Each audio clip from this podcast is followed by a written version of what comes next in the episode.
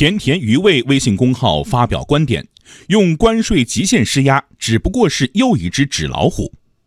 评论说：五百亿、两千亿、三千二百五十亿，一次又一次，美方立起的这只老虎看起来越来越威猛。但是说到底，这只不过是一只纸老虎。客观规律决定关税打压不可持续。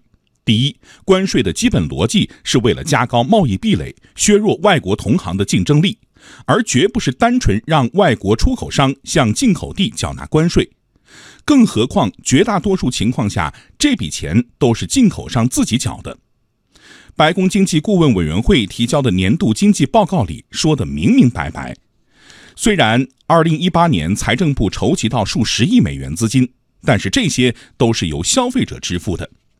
美方揣着明白装糊涂，在推特里一再强调是中国支付了巨额关税。关税对产品成本基本没什么影响，显然有悖常识，分明是混淆视听，转移美国国内民众注意力。第二，国际贸易的本质是为了充分利用比较优势，避开比较劣势，从来不是，也不可能是为了做慈善。美方声称中国每年从美国赚五千亿美元。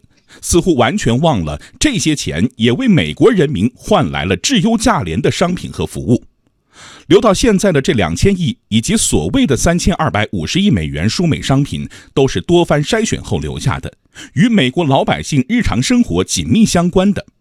不从中国进口，那就意味着花更多钱；从中国进口，那就意味着上涨的物价。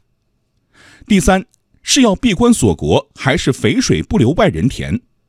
推文里还激情澎湃地表示，美国征收的一千亿美元关税，可以拿一百五十亿美元买美国自己生产的农产品，剩下的八百五十多亿美元可以用于新的基础设施、医疗保健或其他任何方面。按这个说法，美国的所有产业全都实现自产自销，最肥水不流外人田。在全球经济已然你中有我、我中有你的今天，这种思路是不是太过倒退了？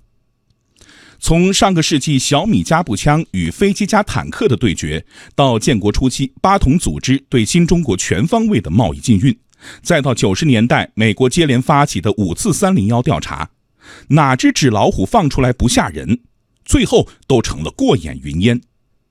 坚守初心，做好自己的事，才是直面困难、应对考验、化解风险的最佳路径。